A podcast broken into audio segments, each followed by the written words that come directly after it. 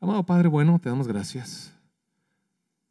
Nos maravilla estar delante de tu presencia, Señor, adorándote, declarando tu grandeza, Señor, en medio de cánticos espirituales, adorándote en espíritu y en verdad, levantando tu nombre, Señor Jesús, gozándonos en compañía de miles, millones de ángeles, Señor, que te adoran. Padre, gracias es un privilegio, Señor, poder estar delante de ti adorándote, declarando tu grandeza, percibiendo tu espíritu moviéndose en medio de nosotros, tu presencia, Señor. Te damos tantas gracias, Padre. Es un privilegio para nosotros, Señor, estas visitaciones. En medio de tu pueblo tú te mueves y te agradas, Señor. De un pueblo que te ama, un pueblo que te adora, un pueblo que exalta tu nombre, un pueblo, Señor, que reconoce que tú eres nuestro Dios, el único Dios verdadero. Gracias, amado Padre. Señor, pues que tu Espíritu se mueva en toda libertad, Señor, en la palabra que se emite hoy. Que se arraiguen los corazones, que edifique las vidas, Padre. En el nombre de tu Hijo Jesús. Amén. Muy bienvenidos, amados hermanos, muy, muy bienvenidos. La semana pasada, si usted recuerda, hicimos una pequeña síntesis, no ni tan pequeña, a lo mejor media larga para algunos, de cómo es la ceremonia de ordenación sacerdotal. Y veíamos que nosotros estamos llamados al servicio a modo de privilegio, no como obligación, sino como un privilegio, como, como aquellos que son llamados a un reino, a servir al rey, de manera cercana, privilegiados, porque reúnen las características, reúnen los requisitos. Y entonces veíamos la semana pasada que en realidad quien nos capacitó para hacer eso, quien logró reunir todos los requisitos y atribuírnoslo, fue nuestro Señor Jesucristo. No voy a repetir eso, solamente quiero leer un versículo que creo que contiene toda esta información en un solo versículo. Está en 1 Corintios capítulo 15, verso 58. Si lo puedes poner, por favor, en versión, en nueva traducción viviente. ¿Tú, Fer, estás al cargo? Sí, muy bien. Gracias. Por tanto, mis amados hermanos, permanezcan fuertes y constantes. Trabajen siempre para el Señor con entusiasmo, porque ustedes saben que nada de lo que hacen para el Señor es inútil. Y mire qué bonitas palabras, amados hermanos. Eh, somos amados hermanos, somos los hijos de Dios, somos la familia de Dios y la palabra nos invita a permanecer fuertes y ser constantes. Nos recuerda que fuimos llamados para trabajar para nuestro Dios y hacerlo con entusiasmo. En alguna ocasión o al par de ocasiones les he dicho que trabajar con entusiasmo solamente lo pueden hacer los cristianos, porque la palabra entusiasmo significa en Dios, Teos, Dios, en Dios. Trabajar con entusiasmo es hacer nuestro trabajo en Dios. Y quienes no creen en Dios, ¿cómo van a hacer su trabajo en Dios? Entonces lo hacen con esfuerzo, indudablemente. A lo mejor están contentos, a lo mejor se dan gusto a sí mismos, pero con entusiasmo solamente aquellos que podemos hacer nuestro trabajo en Dios. La palabra nos invita a ser fuertes, a permanecer firmes y constantes. La versión Reina Valera dice permanezcan firmes y constantes, dice. ¿Me lo puedes poner en Reina Valera? Y constantes, y creciendo en la obra del Señor, sabiendo esto, miren, nuestro trabajo en el Señor no es en vano. Amados hermanos, qué bueno que podemos hacer cosas para el Señor.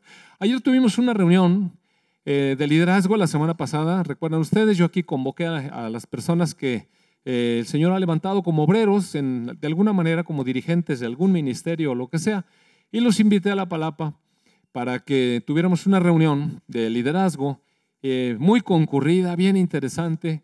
Y todos los hermanos que estuvieron allá llenamos ese lugar. Eh, todas las sillas se acabaron.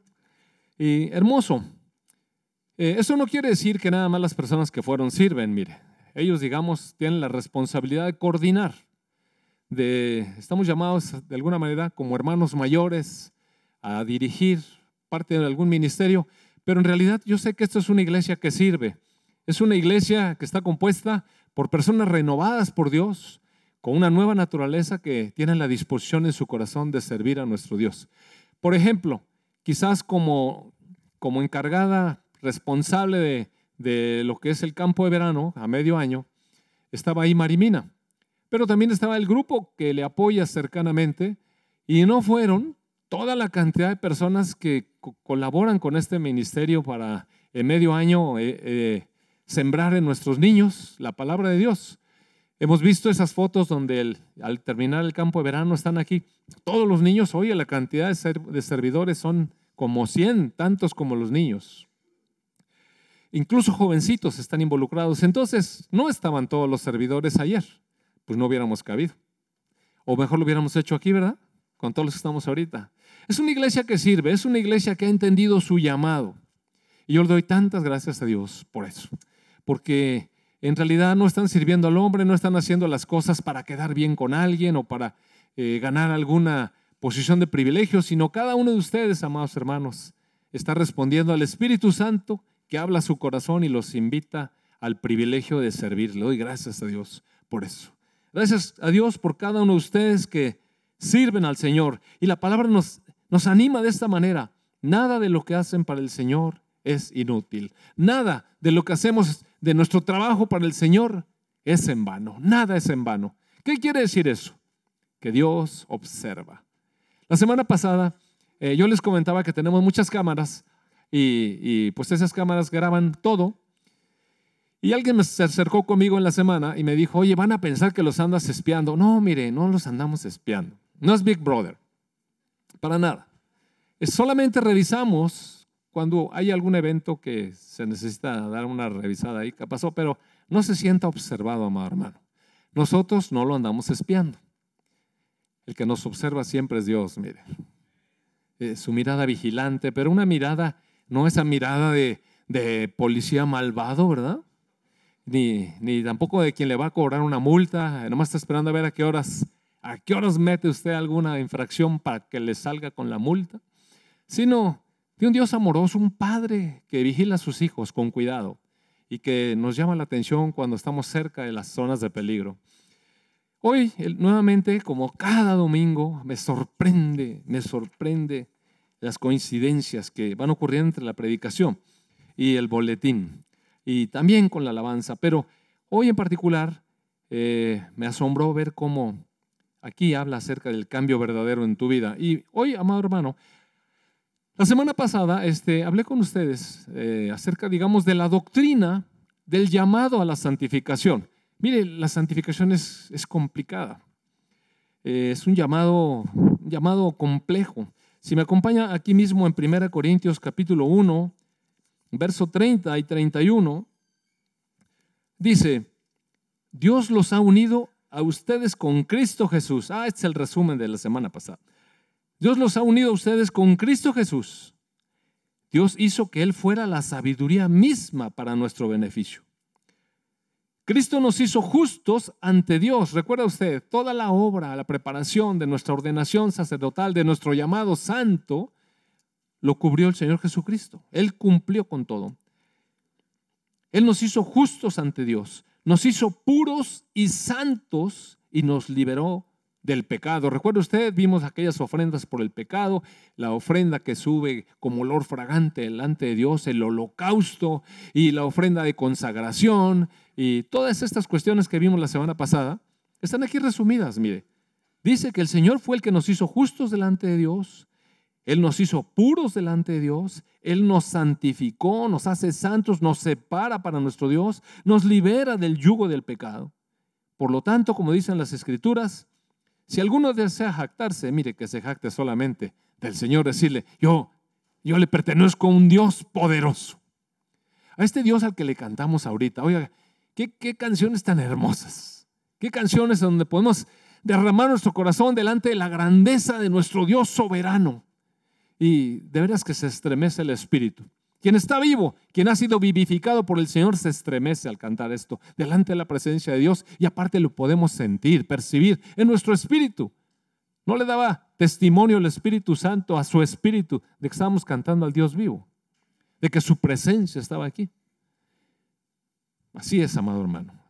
Nuestro Dios es un Dios de vivos. no Dios de muertos, es un Dios de vivos y se manifiesta ante nuestras vidas.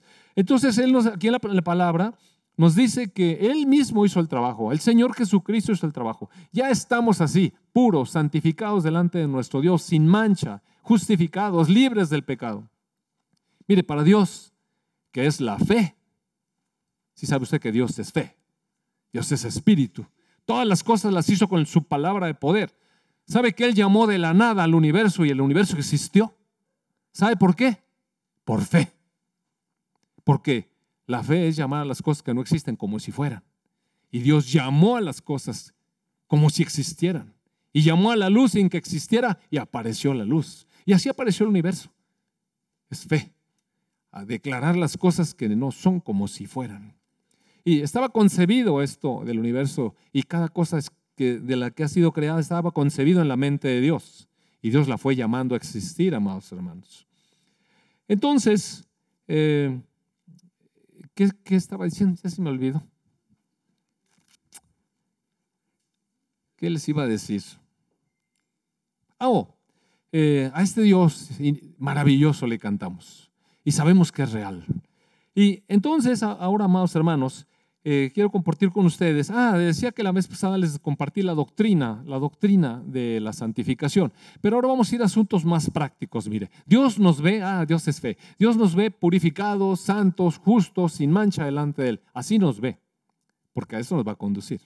Y nos está conduciendo. Así estamos delante de su presencia, pero en nuestra experiencia personal, cotidiana, en nuestro andar, a veces sentimos como que no andamos demasiado puros o como que somos medio puro cuento. A veces sentimos así. Y, es que conocemos nuestras caídas, conocemos nuestras debilidades, conocemos eh, eh, cuando pecamos y después nos sentimos mal, aparece la culpabilidad y decimos, ¿cómo puede ser que Dios me vea puro y sin mancha delante de Él? Mire, amado hermano, hay un trabajo que Dios está llevando a cabo. Dios está llevando a cabo un trabajo. Si me acompaña, por favor, ahora sí, a la epístola a los Hebreos, capítulo 12 voy a leer, pero antes, como el 12 empieza con una referencia al 11, pues le voy a leer a qué se refiere. En el capítulo 11, si usted recuerda, en el verso 1 y 2, eh, habla acerca de la fe. Y cuando lo leemos en la, en la versión Reina Valera, dice que la fe es la certeza de lo que se espera, la convicción de lo que no se ve. Nos lo aprendemos, lo declaramos, pero luego nos cuesta trabajo entenderlo. Eh, esta versión, eh, nueva traducción viviente, lo plantea de una manera que me parece que, le da más eh, comprensión. Entonces, en el verso 1 y 2 de esta versión dice, la fe, nueva traducción viviente,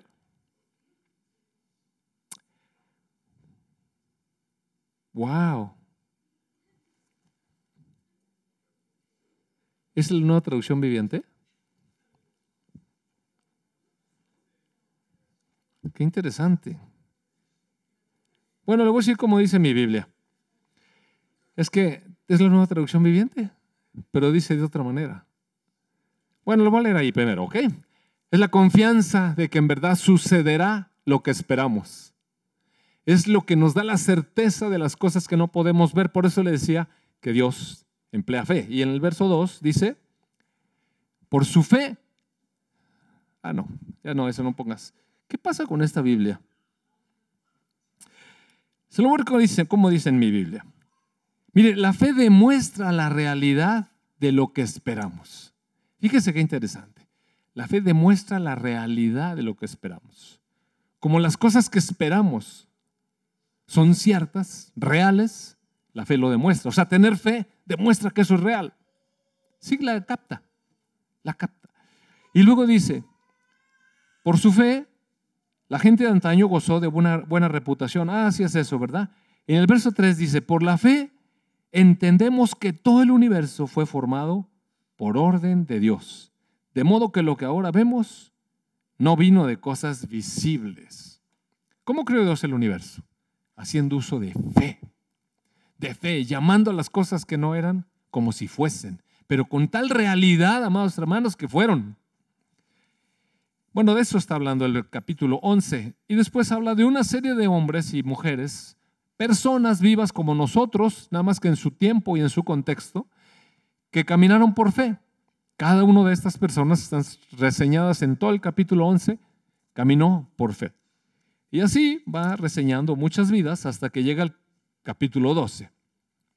Y entonces en el 12.1, ahora sí, por favor, Fabri, en esta versión nueva traducción viviente, que ni sé si dice lo mismo que ahí ya. 12.1. Por lo tanto, por eso, porque hay muchas personas que han caminado en fe, ya que estamos rodeados de una enorme multitud de testigos de la vida de fe, o sea, todas esas personas de las que está hablando Hebreos 11, nos rodean. Son una multitud de testigos de la vida de fe. Como estamos rodeados por ellos, quitémonos todo peso que nos impida correr, especialmente el pecado que tan fácilmente nos hace tropezar. Recuerda usted que la semana pasada yo le decía, mire, laborar en el reino de Dios, servir en el reino de Dios requiere muchísima preparación. Es difícil. Toda la preparación la llevó a cabo nuestro Señor Jesucristo. Por eso se lo leí. Y se lo leí porque a veces pensamos que es fácil servir a Dios, que no costó nada, que es simple. No, amado hermano. Para que podamos servir en el reino de los cielos se pagó un precio muy alto y la preparación fue muy extensa. Toda la vida de nuestro Señor Jesucristo la dedicó a preparar nuestra ordenación, nuestro llamado. Por eso lo leí. Pero les dije yo que servir en el reino de las tinieblas era muy fácil. Lo único que se necesita es caer, desobedecer. Y mire, aquí la palabra nos dice, quítense, quítense el peso del pecado que tan fácilmente nos hace tropezar. Y corramos con perseverancia la carrera que Dios nos ha puesto por delante. Corramos con perseverancia, como leíamos hace rato en el versículo este, estemos firmes y constantes. Eso significa perseverancia, firmes y constantes. La carrera que Dios nos ha puesto por delante. Tenemos una carrera, tenemos una vida, pues. Mire, no, no, no, no, no vaya más allá. Así, pues ¿dónde es la carrera? ¿Dónde me inscribo? Amado hermano, usted está inscrito. Ya está viviendo la carrera. Es su vida, pues. Cada uno de nosotros está en la carrera. Es su vida personal.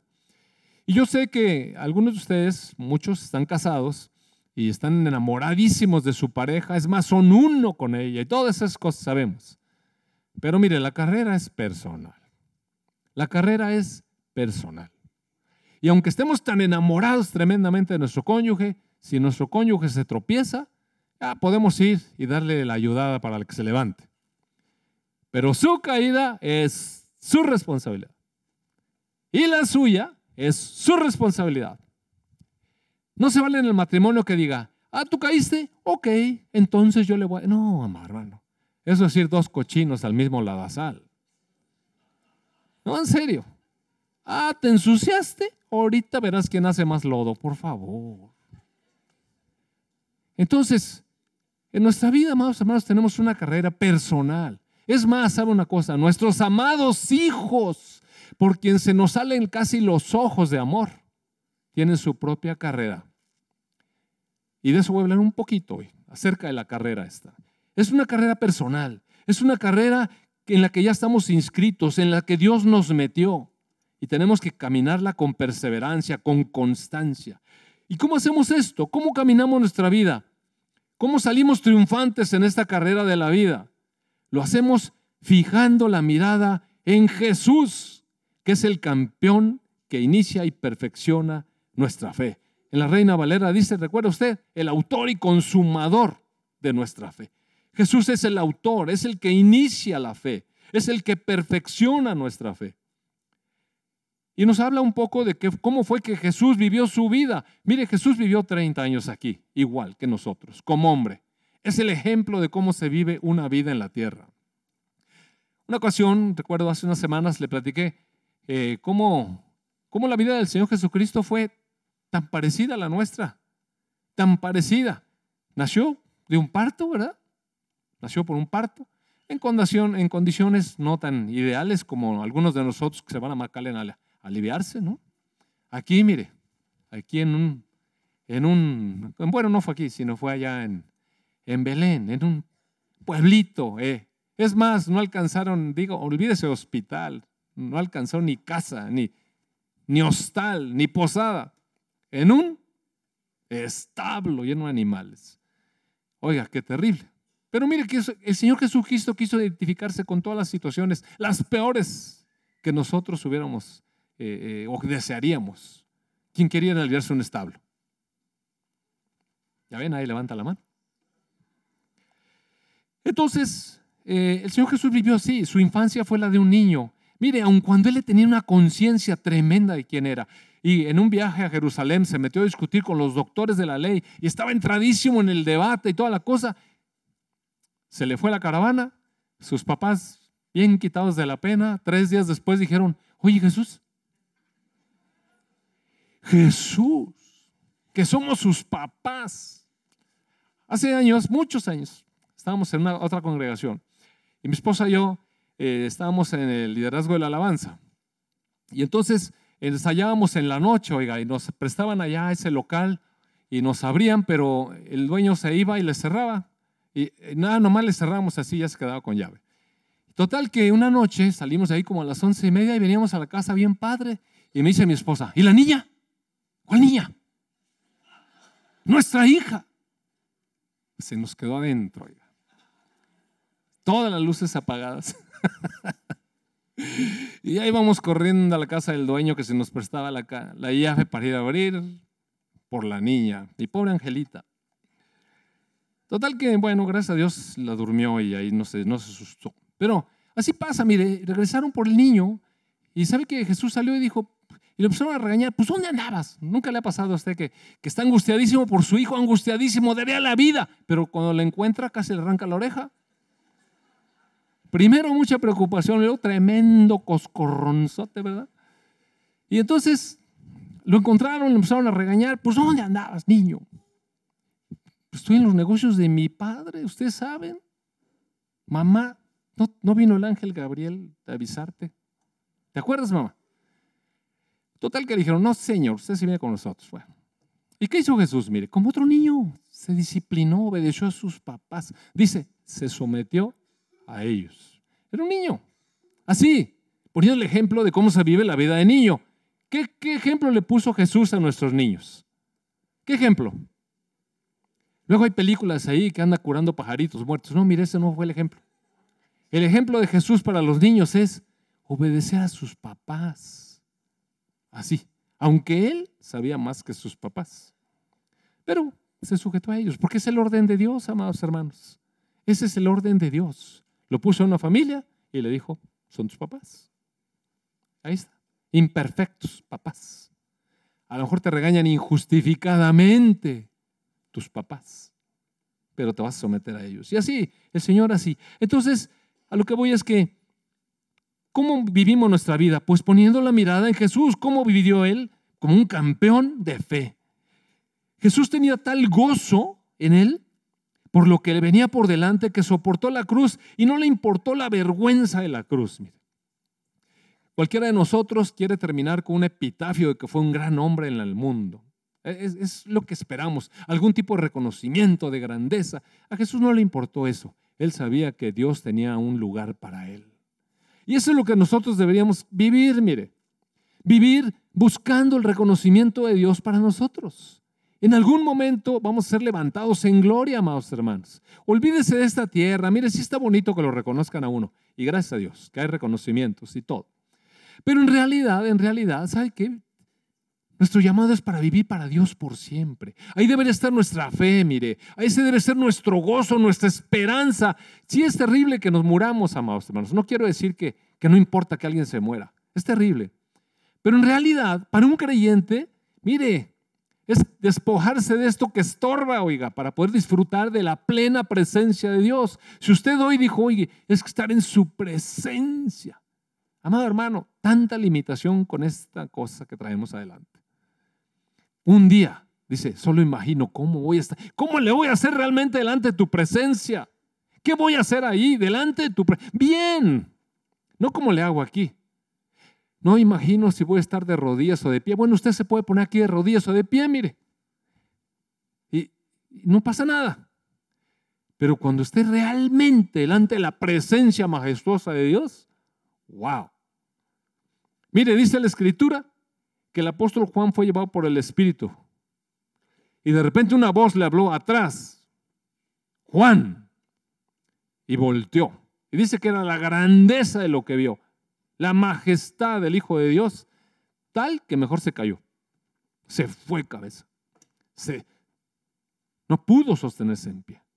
Tremendo, amados hermanos. Tremendo. Entonces, el Señor Jesucristo tenía su mirada en lo que venía.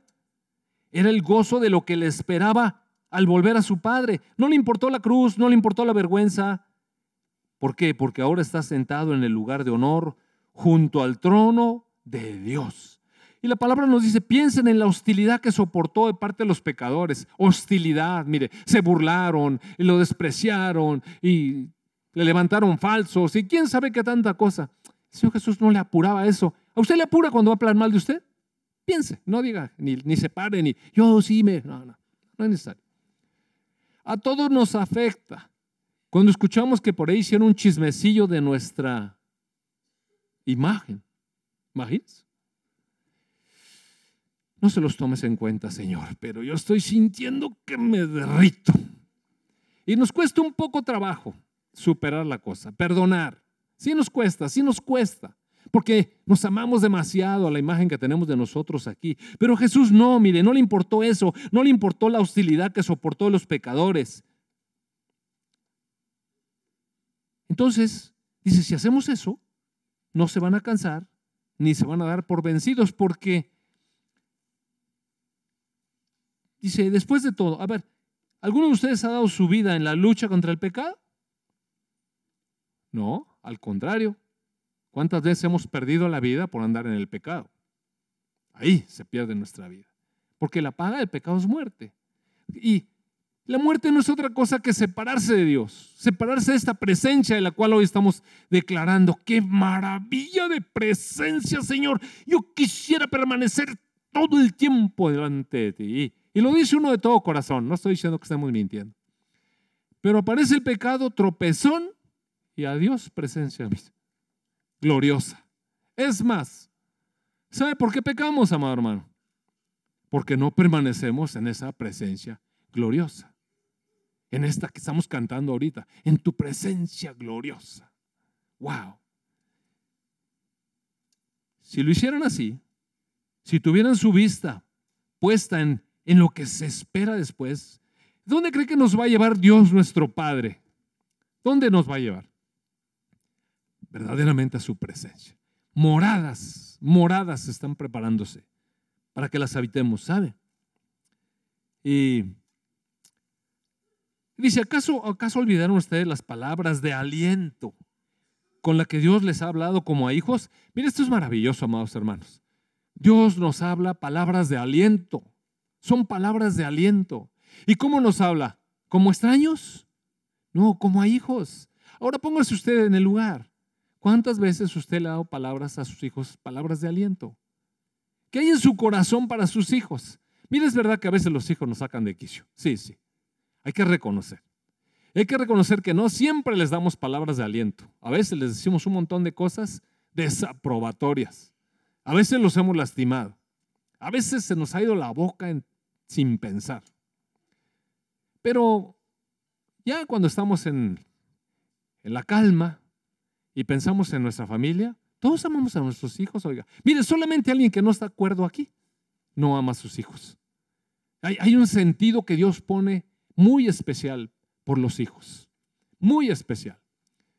Este, me acuerdo que una vez vino la vecina a quejarse porque nuestra vecina puso una pared de poliuretano para que no se le calentara la casa. Y entonces mis hijos y los otros hijos de los otros vecinos se les ocurrió buena idea ir con una monedita a hacer hoyos en el poliuretano. Total que la casa parecía balaseada. Entonces vino la vecina y mire vecino lo que pasó con la pared. Ah, qué caray. Pues fueron sus hijos, me dijo. Ah, qué caray. Y bueno, ya se imaginará usted, ¿no? Ya se imaginará. Entonces, total, fue la super regañiza que les metí. Recuerdo que me dijeron, bueno, pero ¿por qué a nosotros sí nos regañas y a los otros niños no los regañas? Dije, mira, los otros niños no son mis hijos, empezando por ahí. Y en segundo lugar, te estoy regañando a ti porque a ti sí te amo. Porque me decían, es que sus papás no los regañaron. Pues no los aman. Déjame decirte, si no los corrigen, no los aman. Así es que a ti te amo mucho y te voy a regañar mucho. No, de verdad, le estoy diciendo en serio. Le estoy diciendo en serio.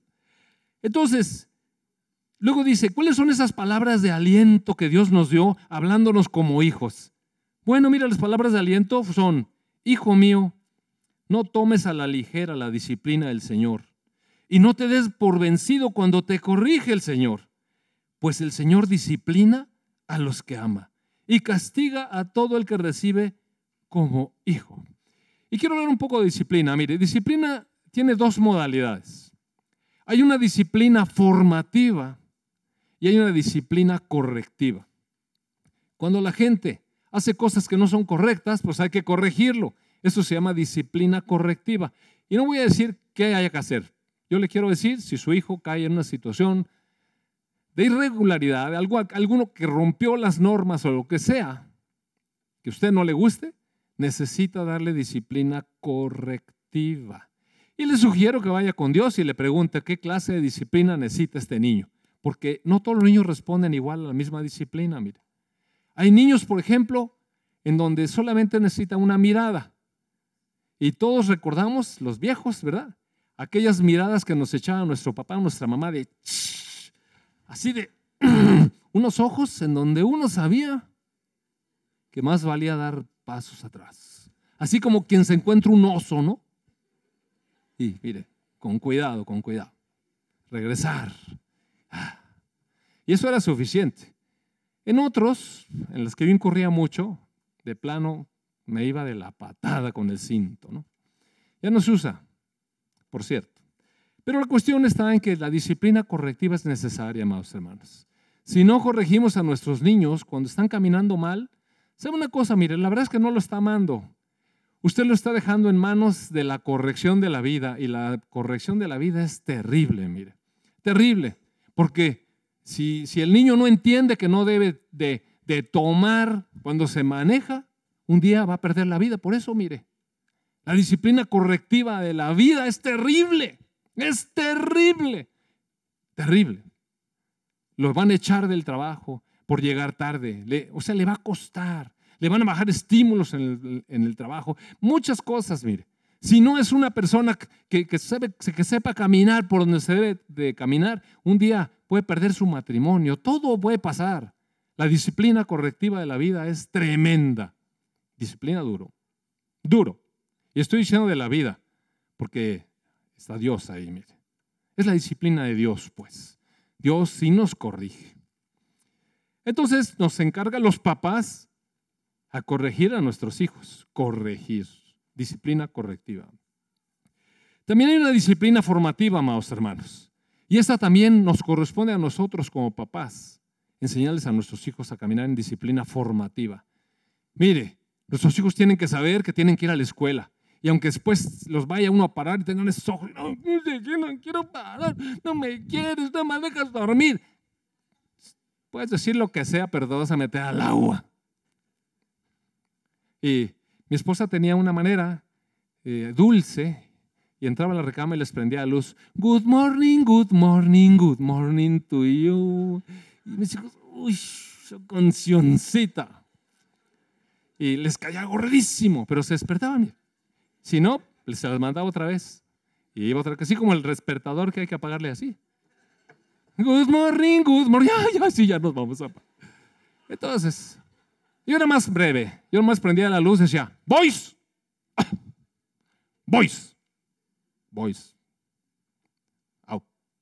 Porque si no, ya no iba a volver a decir boys, ¿verdad no?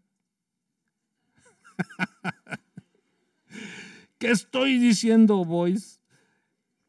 La cosa es que hay que formar a los hijos, mire. Cuando los forma, después se convierten en personas productivas, trabajadoras, responsables que se saben valer por sí mismos, útiles a la sociedad, productivos pues. Y no nomás estoy hablando de producción de dinero, estoy hablando de, de útiles, útiles. Aquí dice, nuestro trabajo en el Señor es útil, sirve, sirve pues. Es, tomar, es de tomar en cuenta. Entonces hay disciplina que hay que impartir. Y la palabra de aliento que Dios nos da es, no tomes a la ligera la disciplina del Señor. Y no te des por vencido cuando te corrige. ¿Sabe que a veces Dios nos corrige y no nos gusta la disciplina de Dios? Y nos empezamos a desalentar. Es que a mí Dios no me quiere. Amado hermano, amado hermano, ¿en qué voy? ¿En qué coincidió con el boletín? Mire, todos nosotros para caminar en el reino de Dios necesitamos de una, de una conducta. Una conducta. Necesitamos conducirnos por la vida. Se llama conducirse por la vida. Y la conducta tiene tres elementos, mire. El primer elemento es el temperamento. Mucha de nuestra conducta tiene que ver con nuestro temperamento. La manera en cómo nacimos. ¿Sabe que el temperamento ya es así? Hay niños que les dan su lechita y se calman. Y cuando quieren la lechita, medio empiezan. Y la mamá, con toda calma, le da tiempo de preparar su biberón, toda la cosa, y se lo mete. Y, y qué rico, oiga. Pero hay otros que si le da el hambre, ¡wow! Prepárense todos, oiga. Tremendo berrinchazo.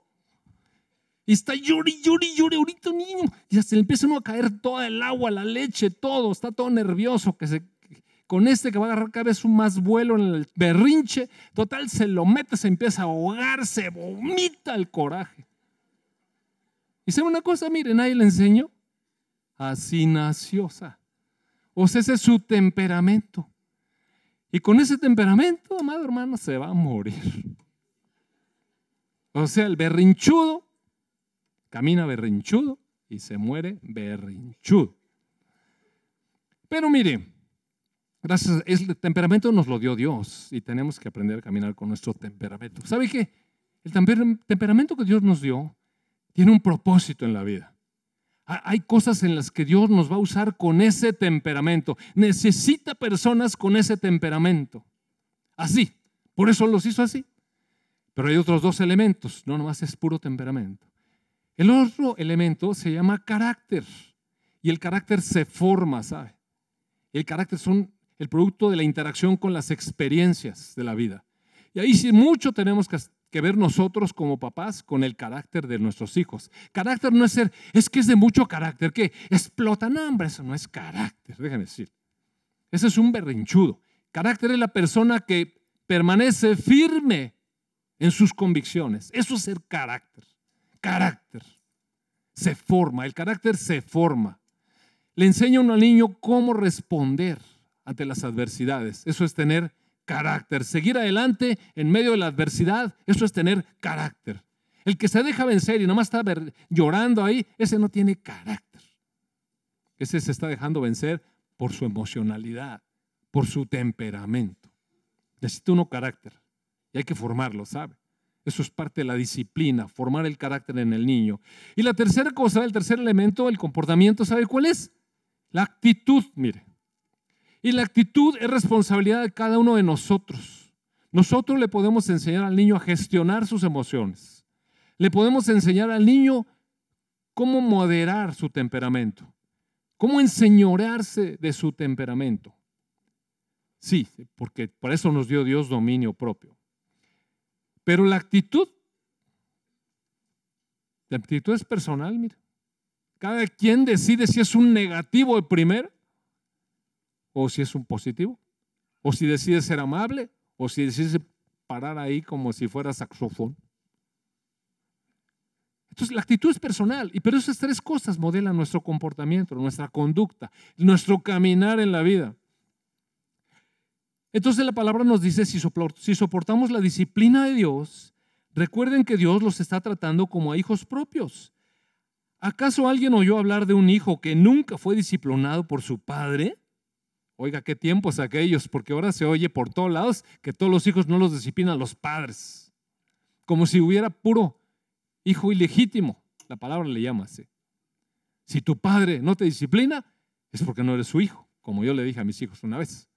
Si no los disciplinan, pues allá ellos, yo no soy su papá. A ti sí, te amo. Si Dios no los disciplina a ustedes, como lo hace con todos sus hijos, quiere decir que ustedes no son verdaderamente sus hijos, sino ilegítimos. Oiga, qué buena la disciplina de Dios. Y Dios tiene para nosotros disciplina correctiva, amados hermanos, y tiene disciplina formativa. Y Dios es un buen padre. Es un buen padre. Él sí va a cumplir con la parte que le toca. Olvídelo. Dios sí va a cumplir.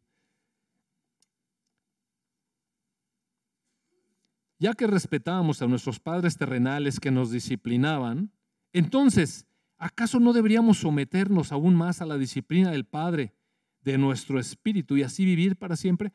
Y aquí, mire, esto es lamentable, déjeme decirle.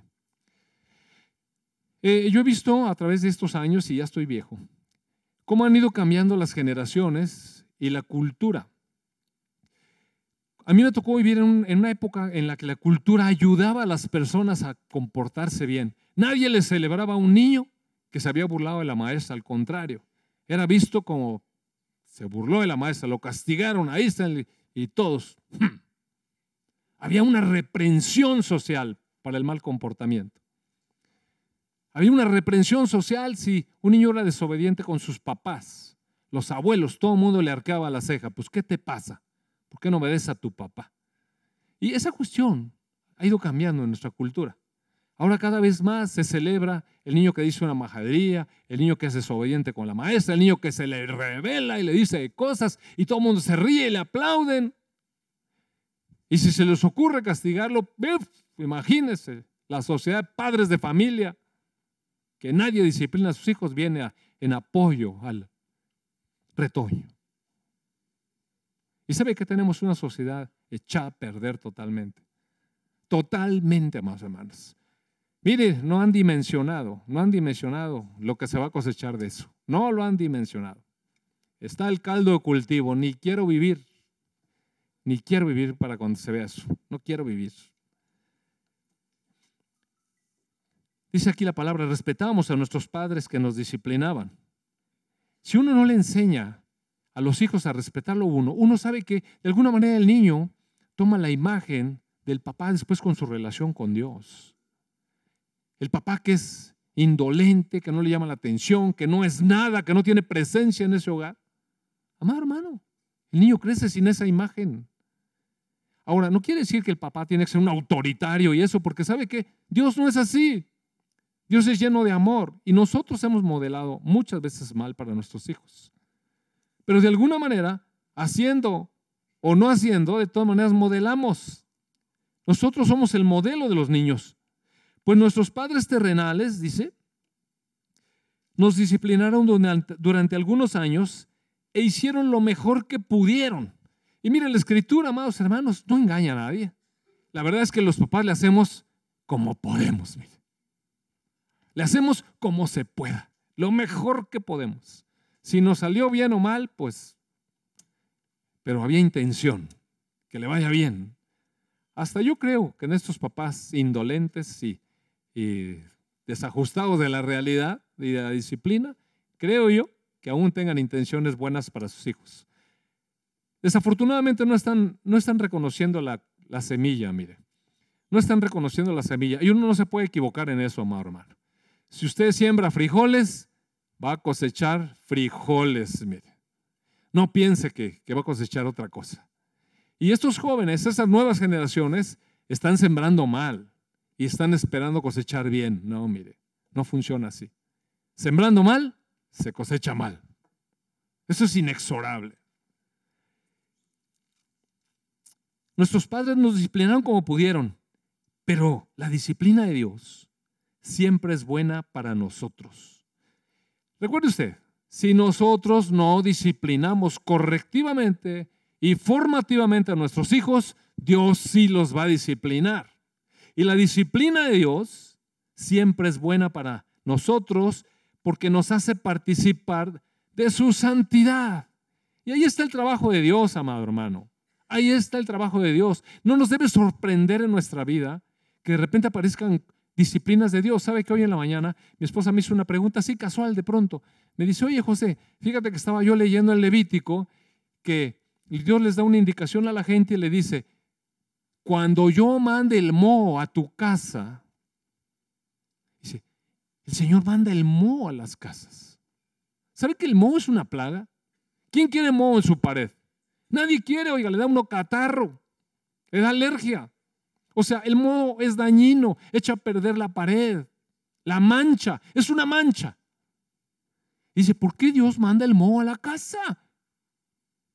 Y yo le dije a mi esposa, en lo que sigue está la respuesta de la razón del moho. ¿Y qué es lo que sigue ahí? ¿Qué dice? Cuando aparezca el moho en tu casa, llama a los sacerdotes y que vengan. ¿Y sabe qué es el moho? Amado hermano, es el pecado. El moho aparece en nuestra casa por culpa de nuestro pecado. Y claro que lo manda Dios, nos tiene que disciplinar. Pero mire, no es para destrucción. Dice, llama al sacerdote, o sea, reconcíliate conmigo. De eso se trata. De eso se trata. Ahí está el moho. ¿Te gustó tu pared? No. Pues entonces reconcíliate conmigo. Trae al sacerdote y nos arreglamos. Ahora nosotros vivimos en un sacerdocio diferente. Nosotros somos los sacerdotes.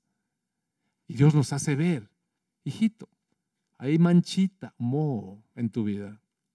Es fácil reconciliarse. Mire, primera Juan dice, si alguno ha pecado, arrepiéntase y confiese su pecado delante de Dios.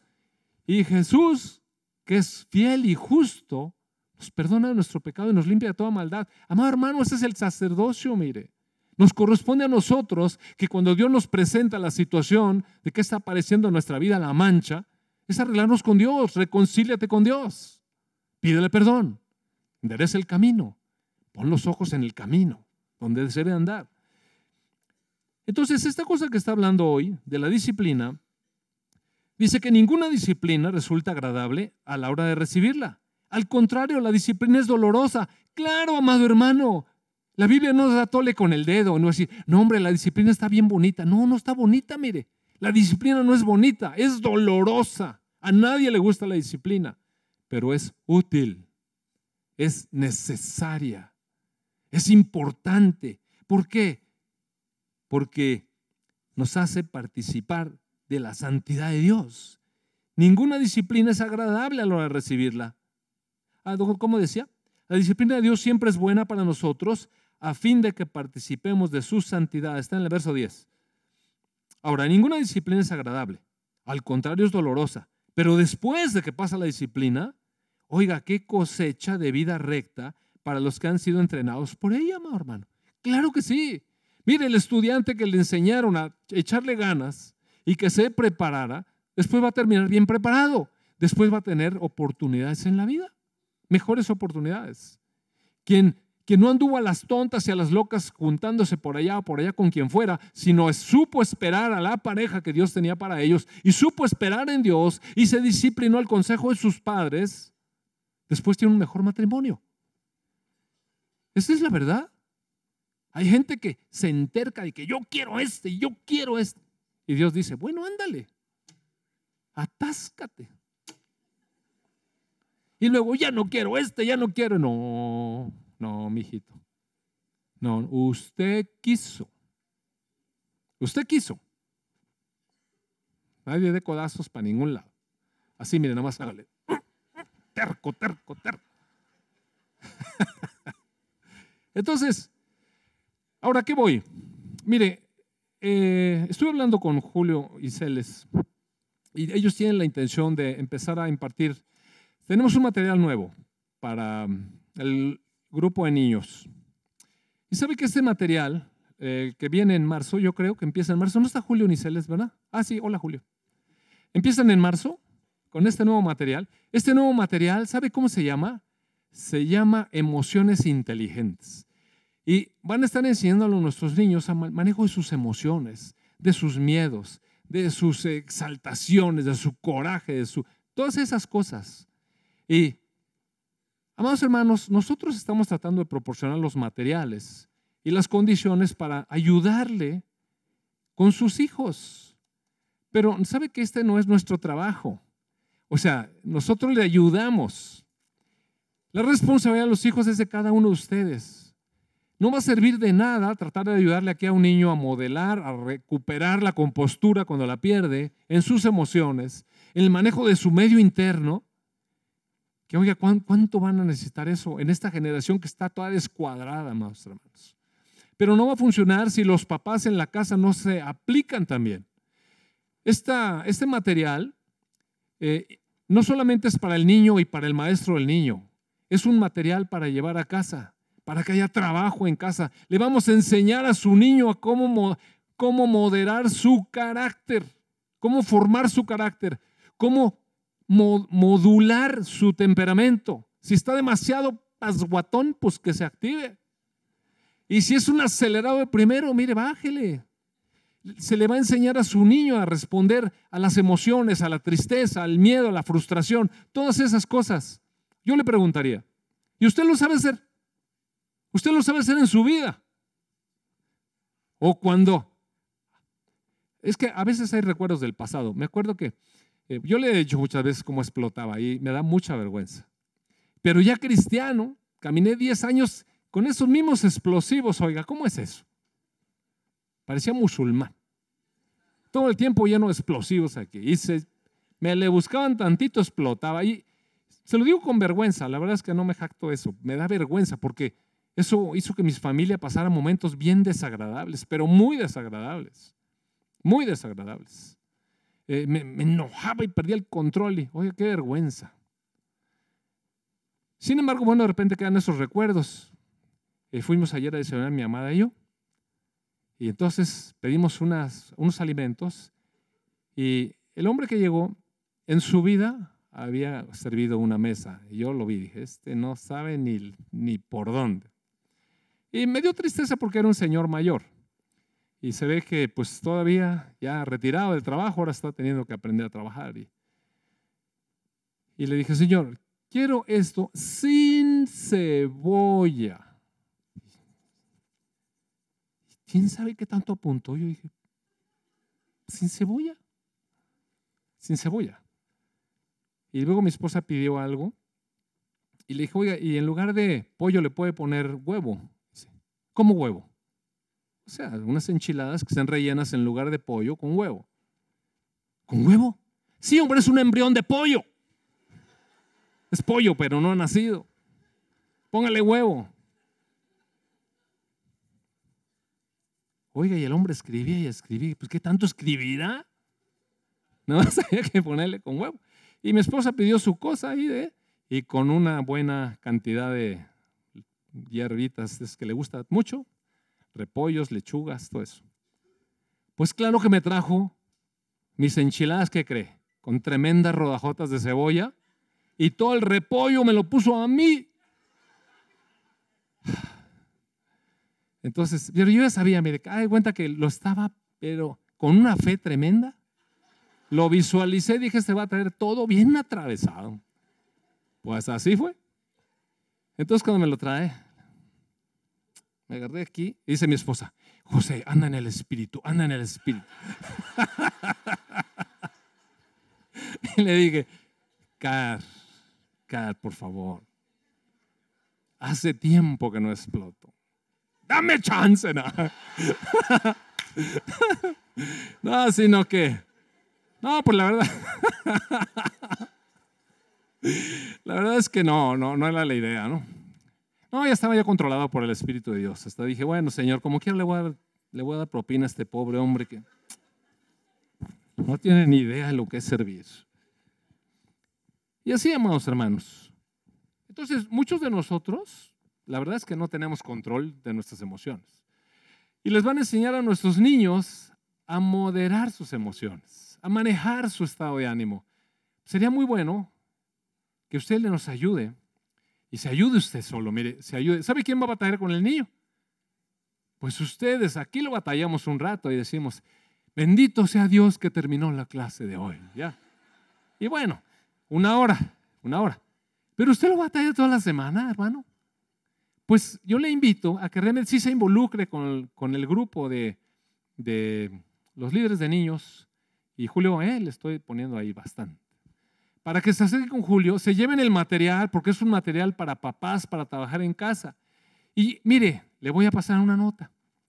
Antes de aplicarlo en su niño, léalo, revísese y diga, wow, ¿qué se me hace que esto yo lo haga antes para mí? Ándele, esa es la actitud. Así, para que después usted pueda modelar a su niño, no le, ah, como las señoras que están en el consultorio y el niño está ahí, grite y grite, y la señora, niño no grites! Pues señora, pues usted no grite. Por lo tanto, amados hermanos, por lo tanto, por todo eso, renueven las fuerzas de sus manos cansadas y fortalezcan sus rodillas debilitadas. Mire, tracen un camino recto para sus pies, a fin de que los débiles y los cojos no caigan, sino que se fortalezcan. Es decir, aprendan a vivir, amados hermanos. Aprendamos a vivir. Mire, con esta confianza, nuestro Dios, que es nuestro Padre, está muy al pendiente de nosotros. Nuestro Dios, que es nuestro Padre, nos está aplicando disciplina formativa día tras día y disciplina correctiva. Lo que la palabra nos está diciendo es no, no nos estemos quejando, amado hermano. Abra los ojos. Cuando aparezca el moho en su casa, diga, a ver, ¿qué está pasando? Pues, ¿qué cree que está pasando? ¿Cómo me vino a caer esto? Pues, ¿qué cree que está pasando? Vea la mano de Dios, de nuestro Padre amoroso y su disciplina correctiva o formativa. Nos ama, hermano. ¿Es un hijo de padre o no? ¿Usted es un hijo de su padre o no? Claro que sí. Y nuestro Padre nos ama. Y Él nos advierte, hijito, te voy a enderezar. Ya te santifiqué, ya estás limpiecito, pero te voy a enseñar a caminar por la senda de la vida. Es lo que está diciendo. Traza un camino recto a tus pies, hijito. Renueva tus fuerzas en mí. Levanta tus manos cansadas. Si dices que estoy harto, siempre lo mismo conmigo pues endereza tus piernitas, levanta tus manitas y Señor, gracias.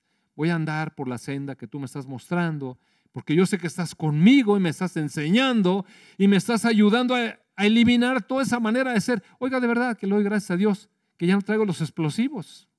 Yo sí le doy gracias a Dios, amar hermano, porque estaba harto de los explosivos, mire. Estaba harto. Siempre acababa después llorando porque había lastimado a todo mundo.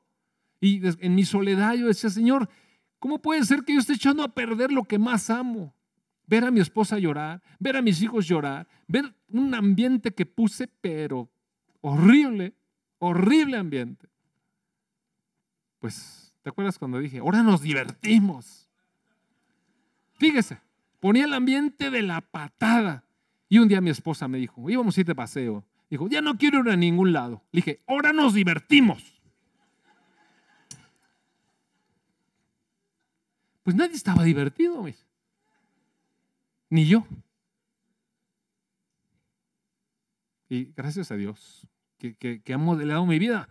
Oiga, déjame decirle, Dios no me mandó a la madrina. ¿eh?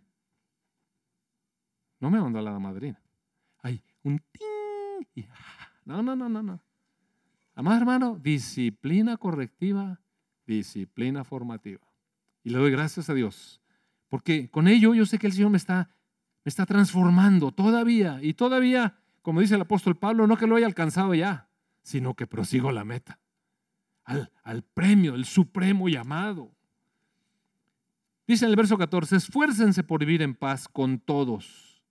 Procuren llevar una vida apartada para Dios. Eso significa santo. No, no salga usted de aquí. Ah, mire, esos son caretas. Viva Vivamos, es andar, en nuestro andar diario, una vida separada para Dios, que nuestro pensamiento persevere en Dios, porque los que no son santos no verán al Señor. Wow, palabra de Dios es palabra de verdad. Entonces aquí está la palabra. A usted le gustará encontrarse con el Señor, ¿verdad? En el final y decir, solo imagino, mire, si no se anda como debe ser en el camino de la vida, mejor imagínese lo que va a pasar cuando vea al Señor. Y va a ver qué imaginaciones. No nos imaginemos mal, amados hermanos.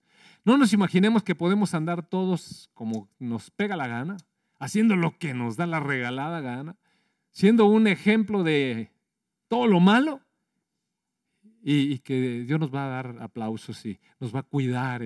Sí, hijito, algodones. Mira, eso lo hace usted, a lo mejor, con sus hijos. Dios no. Dios sí es bueno. Dios sabe lo que necesitamos. Sí nos va a corregir formativamente, correctivamente, lleno de amor. Amén. Amén. Amén. Amado Padre, te damos tantas gracias. Gracias, amado Padre por tu gran amor, Señor.